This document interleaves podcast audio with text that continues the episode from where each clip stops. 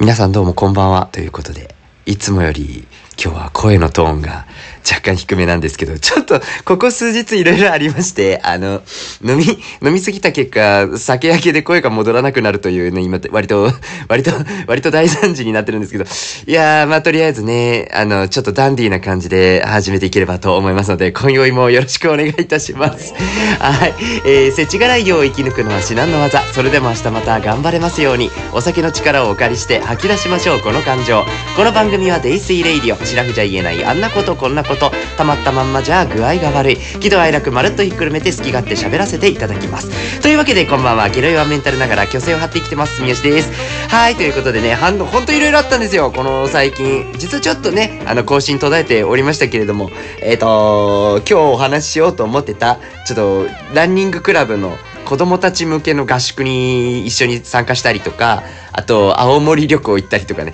結構いろいろお話ししたい内容もたくさん出てきたので、まあちょっと順を追っていろいろとできればなというふうに思ってる次第でございます。本当にね、あの、青森のね、旅行の話はまたいずれ改めてやるんですけど、そそのタイミングでちょっとお酒ガンガン飲んだら、あの、本当に声、本当にあの、酒焼けってするんですね。もう声カスカス。あ、こん、こんなに声出ないかってぐらいね、声カスカスになっちゃったんです。もう今日ちょっと聞き取りづらかったら本当申し訳ないなと思いますけれどもね、まあ、ふわっとこう喋っていければと思います。ここ数日ずっとね、あの、先焼けの感じですから、これちょっとしばらくね、同じ感じになるんじゃないかなと思いますけど、まあちょっとなんか、申し訳ないですけどもね、今までの、私の、あの、可愛らしい声がちょっと、ね、恋しいなーなんて思ってらっしゃる方いらっしゃったら本当申し訳ないなと思っておりますけれどもね、飲みましょうか、とりあえずね。はい、今回なんですけれども、えー、札幌さんで出してらっしゃいます、愛のスコールホワイトサワー。愛のスコールは、ご存知ですか？あの、なんかね、日本で初めての、なんだっけ、炭、乳性炭酸飲料。らしいんですよね。九州の健康な牛から取れた良質な牛乳を原料にしたこだわりの味わい、爽やかで甘酸っぱい乳製サワーをお楽しみくださいという。乳製サワーってこれ初めてなんですね。そのなんかこの愛のスコールっていう、えー、お酒、お酒、これジュースじゃなかった？そもそも。愛のスコールっちゅうのが、九州のジュースじゃなかったかな？そうそう、宮崎初のね、ジュースなんですけど、それのお酒版が売ってました。札幌さんが出してくださってました。はい。ということで、ちょっと、飲む、もう早速飲んじゃおうかな。今日ね、ちょっとあのね、軽めがいいかなと思って、いきますよ。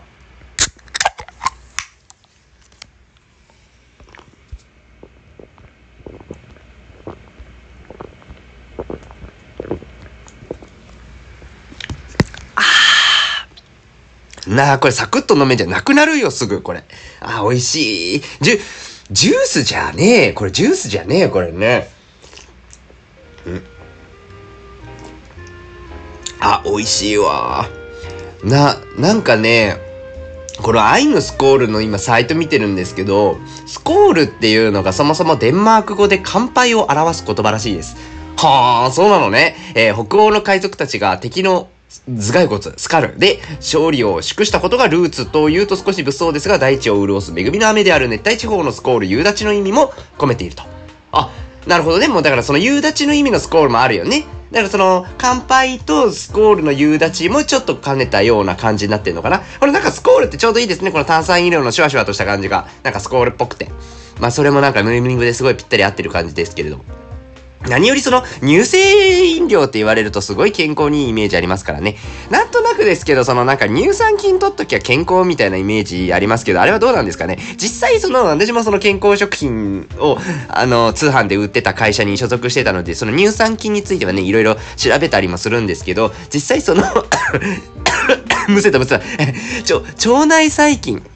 ね、結構ほんと大事で、そのなんか腸内の環境が本当に肌もそうだし、体調とかもそうだし、なんだったらメンタルとかね、その辺にも結構ダイレクトに影響を与えるみたいなのもあって、腸内環境ってやっぱきちんと整えておかなければならないというのはもうよくある定説なんですけれども、乳酸菌って善玉菌の一種で、その善玉菌を体の中の割合増やすことで腸内環境が良くなるっていう話らしいんですね。ものすごい正確に言うと、その善玉菌、悪玉菌、もう一個日和見菌っていうやつがいて、善玉、悪玉、日和見の割合が2対1対7になれば、まあ健康な人の腸内フローラではないか。腸内フローラっていうのはその腸内環境ね。で、ないかってよく言われているところがあるので、やっぱ悪玉菌を増やさずに善玉菌をやっぱちょっと多くしていくっていうことが意識しないといけないと。で、あの、さっきちょろっと出た日和見菌っていうのが、えっと、腸内にいる善玉と悪玉の優勢な方の性質に変わっちゃうっていう特質があるらしいんですよ。だからその悪玉菌が増えれば増えるほど、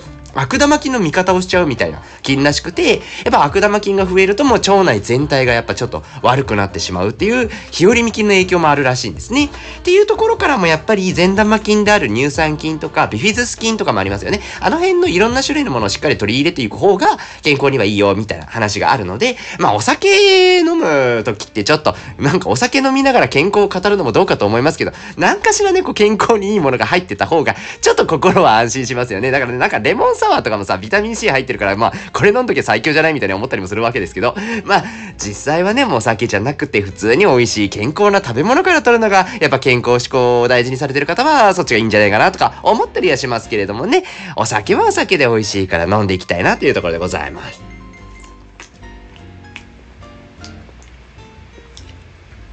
ああ、これでもね、すぐほんとなくなるよ。美味しいんだもんだって。ごくごく飲めちゃう。もう半分なくなったわ。半分なくなったわっつって全然話が進まないので、ぼちぼちちょっとちゃんと話をしなければと思っているんですけどもね。あのー、先ほどもちょろっと申し上げましたけども、うんと、7月31日から8月3日まで、の3泊4日で、えー、ランニングクラブのジュニア向けの合宿に参加をしてまいりましたというお話でございます。あのー、前もね、ちょろっとラジオの方でも言ったんですけど、エールランニングクラブという福岡県で活動しているランニングクラブの一応マネージャーを名乗らせていただいておりまして、まあマネージャーと言ってもなんかその、タイム測ったりとかする系のマネージャーというよりは、あの、裏でこう代表のちょっと忙しい時とかに、こう、か、書く系の仕事ちょっと手伝ったりとか、あとアンケートフォームバーっと作ったりとかね、そういうなんかちょっと手のなんかこう届かないところにこうサポートするみたいな感じで、一応ちょっと一緒にいろいろね、運用に関わらせていただいてるんですけど、まあそのランニングクラブが主催で、この間ジュニア向け、ジュニア向けって言うとあれですけど、まあ中学生から高校生までいたかなを対象にした、えー、陸上を頑張る子供たち向けの合宿っていうのにちょっと、まあ偉そうに言いますけど、帯同してきたというような感じでございます。まあ3泊4日もありますからね、もう皆さんやっぱりジュニアの皆さんすごい一生懸命練習されてて、まあそれを見るだけでもすごく楽しかったんですけど、まあ何よりもね、私もその、一緒に行って、宿とかでみんなでご飯食べながら、わりかしこう、なんかね、この直近バタバタ仕事で忙しかったのもあったんですけど、少しなんかリラックスできたというか、個人的にはね、まあちょっと自分でも少し練習時間残ってたりした時に走ったりもして、ちょっと運動もしつつリラックスできた楽しい時間だったなというふうに思ってる次第でございます。そのね、宿がね、実は本当に素晴らしいところで、いや、これ、なんかね、ちょっと舐めとったかもしれない。なんかこう行くまではね、まあ、言うてもその、なんていうか、まあ、合宿の宿舎なので、まあ、そんなね、そのなんか、落ち着くのもないかなとか思ってたんですけど、ものすごくちゃんとした宿だったんですよね。あの、阿蘇の熊本県ですと、熊本県阿蘇市にある、えー、大山荘というね、阿蘇の内の巻温泉という温泉がある、ホテル、ホテル、いや、宿ですかね、んが、あの、今回宿泊地としてちょっと予約させていただいたところになるんですけれども、なんかね、こう、中、お部屋の中とかがね、こう和風な感じで統一されてて、まあ、畳の香りもいいですし、そのなんかこう木材、まあ、木のね、家具みたいなところがすごいなんかこう落ち着きのある、風貌になってて。うん、で、温泉があるんですよ、そこ。だから、温泉の方でもね、もうゆっくり浸かると、またこれも癒しになるわけでございますよね。やっぱなかなかこう足伸ばしてお風呂入るっていう時間がね、全然取れてなかったので、ああ、これはいいわと思いながらね。しかもそのなんか結構、おかみさんがまたすごく優しい方でね、あの、もうほんと細やかなケアをしていただきましたし、あのちょっとね、あの、飲み物とかもね、いっぱいいただいたりとかもして、あら、こんなに、こんなに贅沢させていただいてよかったんだっけ、私って思いながら、すごいね、いい時間を過ごさせてもらいました。し、その中で、な、あの、部屋の中というか、その建物全体がね、バリアフリー化が進んでて、これ、あ、本当だって思いながら見てたんですけど、その手すりのね、位置とか設置とか、あとその段差がないようにこうスロープにしたりとかっていうところが結構細やかに本当にケアされてるんですよね。だからなんかその辺見てて、やっぱりこの辺ものすごく、まあただね、ただその昔ながらの街並みを、街並みじゃないや、昔ながらのこう建物の感じを出してるだけじゃなくって、そういうこう、いろんな人が楽しめる、本当にリラックスして過ごせるような工夫がなされている、とっても素敵な宿だったなと思って、これは普通にね、あの、今回は合宿の帯同として行きましたけど、普通に行きたい。普通に泊まりたいなというふうに思った次第でございます。まあそんなね、素敵な環境下で3泊4日間のがっつりとした練習をね、まあ私はそんなに練習したというよりは、こうみんなが練習してんのをちょ、ちょっとだけこう写真撮ったりとか、動画撮ったりとかね、まあ、一部ちょっとね、一緒にこう、ジョグさせてもらって、まあ、少しこう、走ったりもしたんですけど、もう、ジュニアの皆さんはね、もう3泊4日がっつり練習をしていってたれましたよ。ね、なんか本当にね、みんな頑張ってました。なんか、その、えっ、ー、とね、この泰山荘の近くに陸上競技場があって、その陸上競技場で、ちょっとその、スピード練習みたいなのをやったりとか、まあ、あれ、あとね、時間走をやった。時間走ってそのなんか、えっ、ー、と、なんだっけ、20秒ダッシュして、あと20秒かな ?20 秒ちょっとジョグして、20秒ダッシュしてを繰り返していくようなやつ？あれでその緩急つけながらこう総力とスタミナと足の力をこうつけていくみたいなのがあるらしいんですけど、その練習をね、みんながすごい頑張ってたのとかですかね。あとそのなんかね、その競技場じゃないところでクロスカントリーのコースもあったりするんですよで。その黒缶って私もその走り始めてからよく聞くようになったんですけど、多分走らない方黒缶って言って全然伝わらないと思うんですけど、な、あれなんて、黒缶ってなんて定義されるの？あれは。なんかその、えー、山、山まではいかないけど、うん、な、あ、マジでなんて言えばいい？その、ちょっと芝があったりとか、ちょっと未舗装の道のコースみたいなのがあって、そこをね、こう走っていくみたいなところなんですよ。まあ、野山、野山かななんか、一般的には、その、クロスカントリー競争みたいなのが、えっ、ー、と、長距離走で野山をかける陸上競技の一種。で、ウィキペディアには少なくとも固定義されてる感じなんですけど、うーん、なんかね、ほんとそういうところ、なんか、普通のロードって、どっちかっていうとアップダウンない、その平地を走ると思うんですけど、クロスカントリーってね、その、すごいアップダウンがいい感じにあるから、かなりこう、総力鍛えられるというか、し、その、個人的にはね、景色がやっぱりね、すごい綺麗というか、山の景色がとても良いので、なんかずっと走ってて、もう周回走っててもそんなに苦じゃないというか、すごい楽しんで走れるから、そういう面でもそのクロスカントリーでがっつり練習していくのって、かなりいい環境だと思うんですよね。しかもこの季節ですから、涼しいんですよ。やっぱ山のところって。で、このね、暑さ問題はあるよね。実際だってもうほんと、あの、ここ福岡ですけれども、福岡のランナーの皆さんよくおっしゃいますけど、最近はもうなんか朝一、そのなんか、6時とかの時間帯でももうめちゃくちゃ暑いみたいな、公園暑くでもなかなかがっつり走るの大変って言いながら練習されてたりもするので、まあ、そ、そんな暑い中で、あ、もうすでに練習行ってることが素晴らしいことですけどね。いや、もう本当にね、本当にすごいなと思いますけれども、私はちょっと、ちょっととごめんなさい。全然朝練、起きれてもない。ここ数日全然起きれてもないですけど。はい、すいません、本当にね。ということで、あの、ちょっと話されましたけど、ジュニアの皆さんがっつり練習なさって、はい、それぞれ総力鍛えたんじゃないかなというふうに思います。んで、まあ合宿というものなんでね、こうジュニアの子たちからすると、こう共同生活をする3泊4日間でもあったわけですね。なんかまあ共同生活というと、普段はね、お家で過ごしている子たちの違うことを一緒にね、ちょっと特殊な空間で、時間を過ごすわけなので、まあ、ちょっといつもの生活の癖が見えたりとかね、いや、していくわけなんですけれども、やっぱこれは面白いですよね。面白いと言っていいのかあれですけど、やっぱその、なんかこう、例えば、例えばその起きて布団を畳むみたいなところも、やっぱ、あんまり文化としてない子たちもいたんですよ。結構布団ね、畳まなきゃダメだよって代表から注意受けたんだけど、なんかあんまりピンときてないというか、え、畳まなきゃいけないのみたいな雰囲気をね、出してる子たちを見ると、多分その、畳まなきゃいけないっていう認識ないんだなって思ったんですよね。まあなんか、ほら、まあ結局さ、敷きっぱなしって、そのなんか 湿気たりとかで結構ね、カビちゃったりとかもすることもあるから、やっぱ基本的には衛生面を考えても布団で畳んだ方がいいし、何よりその見栄えの問題ですよね。お部屋の見栄えとして、まあきちんと畳んでっていうのは、まあ、最低限やるべきことだよねっていうのが、まあ伝わる世代もいると思うんですけど、これ世代で片付けていいのかわかんないですけど、まあ、畳まな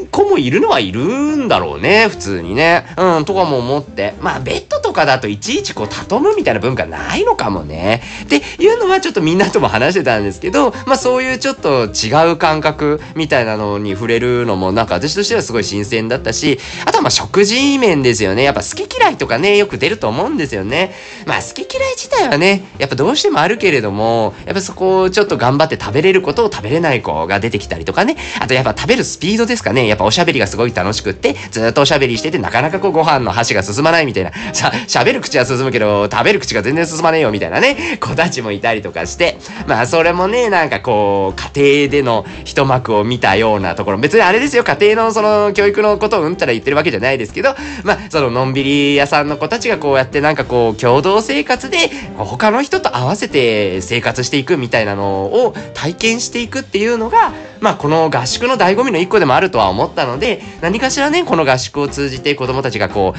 あ、こんな風に生活していかなきゃいけないんだ、みたいなところとかを掴んでもらえるといいのかな、という風に思ってたりもしました。その、なんかこう、競技力につながるよね、みたいな話も、当時その合宿の時間で、うちの代表、藤井翼がね、なんかこう、子供たち向けて喋ってたりもしましたけど、実際その、なんか、ね、あるのはありますよね。そのなんか、えっ、と、ふ普通の生活もできないで、他のことできるんかいみたいなのね。なんか、関連性が直接あるかと言われたらないかもしれないけど、でもやっぱりちゃんと競技に対してすごい真摯に練習頑張ってる子たちって、もうそもそもそういう生活の規則正しさからちゃんとできてる子が多かったりもするんですよね。うん、だからやっぱそれって、もう、いろいろきちきちと物事を進めていく、順序立てて、理論立てて進めていく上でも、生活態度をきちんとしていくとか、あの、それこそ食事を、食事の時間はちゃんと食事を食べるとか、マナーを守るとかね。まあ、なんかそういうところって、結局どっかしらで繋がっていくみたいなことも、改めてなんかちょっと思ったりもしたかなというふうに思いましたね。あとあれですよ、子供たちほら夏休みだから、え夏休みってことは夏休みの宿題が出てるわけでね。はい、で、なんかその、ちょうどその、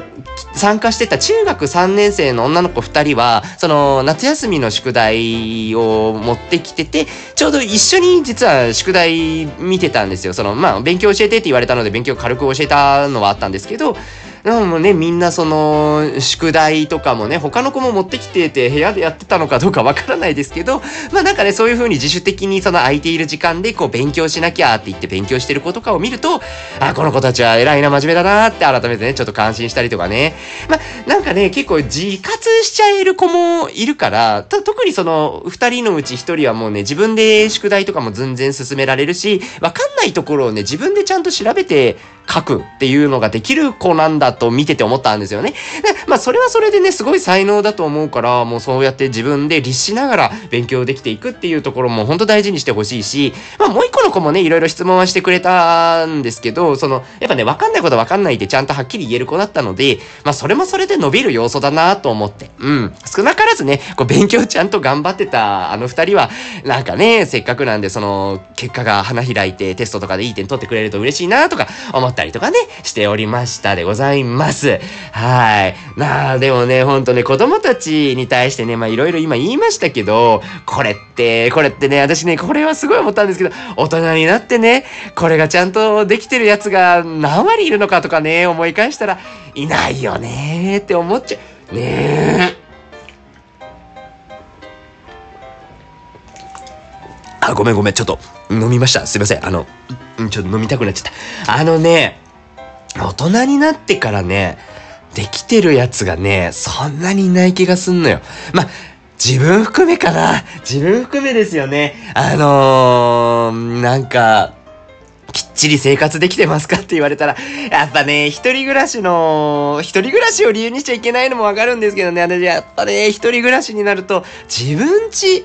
の、そういう自分ちのっていうか自分の生活をきちっとやっていくみたいなところを結構適当にやるというか、まあ、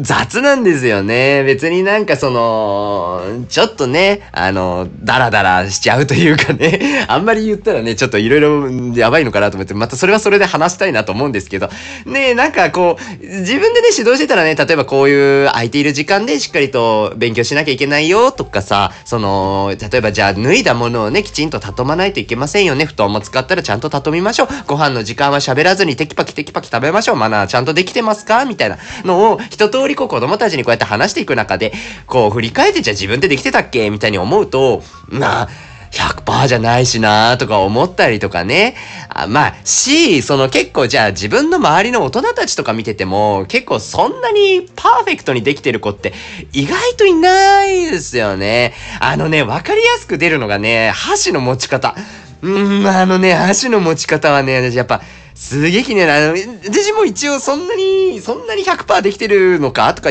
問われたら急にちょっと不安にはなりますけど、ある程度はね、ある程度はモテるんですよ。モテるんですけど、やっぱね、同世代の子とか、あるいはもっと年上の人とかでも、その、この箸の持ち方でどうやって飯食うのみたいな持ち方で生きてきた人もやっぱいるんですよ。言ってこれなんか割かし多くて。でも、その辺ってさ、その辺ってやっぱさ、じゃあジュニアの子たちがそうしてた時に一応言わなきゃいけないじゃん。あの、箸のね、持ち方ちゃんとせないかんよとか、こうやって持つんよみたいな話をしながら、でもね、そうじゃない大人ってたくさんいるんだよなとか思いながらね、なんか、なんかねって思いながらね。でもやっぱ、その、モテた方がいいもんね、箸とかね。きちっとしてた方が、やっぱりいいと思うんですよ。なんかね、なんだったっけな？なんかね、小説昔読んだの。小説で短編小説だったんですけど、そういう、なんかすごくラブラブなカップルが、ふとした、ふとした出来事をきっかけに、急に冷めちゃうみたいな。感じだからその、あれですよね、蛙化現象の後発の意味ってそれじゃなかったっけ？蛙化現象ってあれでしょ？自分に好意向けられたら途端になんか好きじゃなくなるみたいなのが元の意味だけど、それが転じて今ってなんかその恋人100年の恋も冷めるみたいな感じのことを蛙化現象って言ったりするんですよね。で、それでいくとそういうのにも結構繋がっちゃいません？そのなんか例えば箸の持ち方一つとっても、ん？な、な、その持ち方で食ってたの？みたいなのとか、あと、くちゃら食事のマナーばっかりになっちゃいますけど、そのなんかちょっと噛んでる時とかにやっぱ口開いちゃってってる人とかいますけど、それってくちゃくちゃなるから、やっぱり親ってなるわけですよね。それって、やっぱ子供のうちにパッと指摘されといても、そこが習慣になってしまってれば、ノンストレスで変えられるんですけど、やっぱね、大人になってから変えるって結構大変だったりすると思うんですよね。そういう意味で、やっぱちょっとね、今の大人が全員できてるかはわかんないけど、少なくとも子供たちには、それを言い続けなければならないよねっていうのは、なんとなくね、その合宿の3泊4日の中で感じてた、か、思いました。なんかろいろね、めちゃくちゃ思ったんですよね。そういう、なんか、教えてるけど、これって私教えてよかったんだっけ？みたいなね、話をすごく思ったなーっていうのを今ね、ちょっと飲みながら思い返してました。まあ、実際さ、その、なんて言うんですかね、その、棚にあげ、自分のことは棚にあげて、なんかいろいろ喋っちゃうみたいなのってあると思うんですけど、教育って、なんかそういう要素あるんじゃないかってちょっと思って、たりもするのですよ。例えばその、教育者が決してその、パーフェクトな人間ではないなんてことは日常茶飯事なわけで。むせちゃった。あのね、例えばその会社、会社とかで、それこそこう指導するみたいなね、ことがあったりするわけじゃないですか。で、その例えば上司が部下に対してね、こう厳しい指導をしている中で、まあその部下側の人のよくある愚痴として、お前できてないじゃんみたいなね。えー、例えばそのなんか、何ですか？その、お前さ、こう、時間ちゃんと守れよ、みたいなね。な、5分前にこういうの来てなきゃダメだろ、みたいなことを言いながら、実はその上司が結構遅刻してるみたいなね。こととかって、実は、往々にしてある。と思うんです。思うんですよ。うん。これはね、まあ、なんかどんなところでもあると思う。どんなところでもあると思いますよ。だって見るもんね、よくね。でも、これさっきの理論で、あの、決してその指導する側の人がパーフェクトな人間か否かっていうのは、指導者であるなしに関わらないと思うので、えっ、ー、と、なんだろうね、その言っている要素が正しければそれは飲んだ方がいいよねっていうのをね、すごいちょっと、この合宿からの派生でいろいろ考えたりもしたんですよ。なんかその、結局ね、まあもちろんその教育する側とか指導する側の人がパーフェクトな人間であれば、もうパーフェクトに何でもこなせるような人であれば、それほど説得力ってやっぱ増すし、もちろんその教育する側、指導する側の人も、ちゃんと自分を精進させていくっていうことはとっても大事なことだと思うんですけど、教える技術みたいなところと、えっ、ー、と、その人がそれをできるか体現できるかっていうところって、微妙に次元が違う話だとも思うんですよね。そういう意味でも、まあ、なんていうか、受ける側、教育受ける側だったり指導される側の人は、まあ、仮にね、その上司からちょっとなんかとんでもないこと言われたりとかさ、そのなんか、ちょっと耳が痛いようなこと言われた時に、まあ、そいつができてるかどうかっていうところに目を向けても、正直もうどうしようもないと思うんですよね。だからもう、その人が言っていることを、その人から切り離した上で、本当にそれが納得いくものなのか、みたいなところをやっぱりちゃんと考えないといけないのかなっていうのは、やっぱりすごく思ったし、子供たちに対してそれを求めるのはちょっと酷かもしれないけれども、子供たちがそこの、なんか、相手側、その、教育され、している人たち、要は先生であるとか、指導者っていう人たちのことを、指導者視点、教育者視点で考えられるようになると、多分その教育の見方が変わるようなことを思ったりはする。結局、やっぱ子供たちの話を聞くと、先生からこう言われて自分がどう思ったかっていう、自分が思った部分にフォーカスしたコメントがやっぱり多いなって思うんですよ。でも、実際、こう、言っている向こう側の視点に立つみたいなのって、ちょっと一段階賢くなれる気がするんですよね。じゃあ、なんでそんなこと言うんだっけ？っていうような視点で、その理由を問うてみたりとかね。その辺まで、こう、相手を思いやる気持ちとかが醸成されていくと、それってすごく人間として深くなっていくと思いますし、何よりそれはもう子供たちって今言いましたけど、大人も大事だよね。その指導されるっていう立場にある人たちいっぱい世の中にいると思うんですけど、なんでそんな指導されるんだっけ？指導してる人たちって何を思ってやってるんだっけ？とか、そっちの視点で考えたときに、何かしら学びにつながる部分ってあるのかなって思うんですよね。例えばそうやって考えていたときに、きっとこの人ってこういう風な理由で言ってくれてるんだ。あ、じゃあ、やっぱりこの自分がやったところの一番の問題点ってこういうところにあるから、そこを直していかなきゃっていう発想にもなるし、まあ逆にね、反面教師にもなると思うんですよね。いや、この人はおそらくだけど、うんと、あんまり考えずに指導、指導してって上の人から言われたから指導してるんだっていうような結論になるんだったら、自分はそれをせんどこって思えばいいと思うんですよね。そういう意味でもやっぱ客観的に、そのなんか、なんでこのこの人の指導ってどうなんだっけみたいなところ、もう客観的に見れるみたいなところが、すごい世の中生きていく上ですごい大事になってくるのかなって。なんとなくね、なんとなくね、こう3泊4日を過ごしながら、そんな、こう教育について改めてちょっと考えてみたいな、みたいなところもあったかなというふうに思います。思いますちょっとなんか話すごいところに行ったな、最終的にね。あのー、まあ、それも踏まえてなんですけど、私は良い、いや、その、指導者はね、だからその、なんかそういう意味でよ、そういう意味で、いい意味でだけど、そんなにね、指導者に過度な期待をしちゃいけないと思うんですよ。というか、同じ人間。同じ人間なので、まあ、同じ人間が言ってくれてるんだっていうぐらいに捉えて、その、でも言ってくれてる、言ってくれてるのもすごいことだからね、いちいち言わないから、その、言ってくれてる事柄に対して、あの、自分なりの考えをしっかりと持つみたいなところが、すごく大事なのかなっていうふうに思ったりはします。なんとなく、その、その先生話で言っちゃうと、その、過度に、こう、先生に対して信者化するみたいな、子たちって、それは自分の学生時代からそうでしたけど、やっぱ言っているんですよね。この先生が言うことはすごいんだ、みたいな。まあ、ちょっと一種、まあすごいんだけどね、その先生も素晴らしい人格者だとは思うんですけど、なんかこっち側が、その、この人が言うことは絶対って思うって、ある意味思考停止じゃないですか。その人が言っていることをあまり噛み砕かずに、その人が言ってるからっていう理由でやっていくわけなので、多分、それだとね、ちょっと浅いと思うんですよね。そういう意味でも、やっぱり、指導者っていうものに対してというよりは、その指導された内容っていうところにフォーカスをして、そこに対してやっぱ教育の議論をしていくみたいなところって、今後ものすごく大事になっていくのではなかろうかとか、勝手に思ってはいるんですよね。結構難しいですよね、その指導問題って。まあ本当にね、見渡せばいくらでも出てくるみたいな。それこそちょっと前でいくとその体罰問題みたいな、体罰とはどうあるべきかみたいなね。そんなにもういろんな議論がなされてます。もういろんな意見があるのも存じておりますけれども、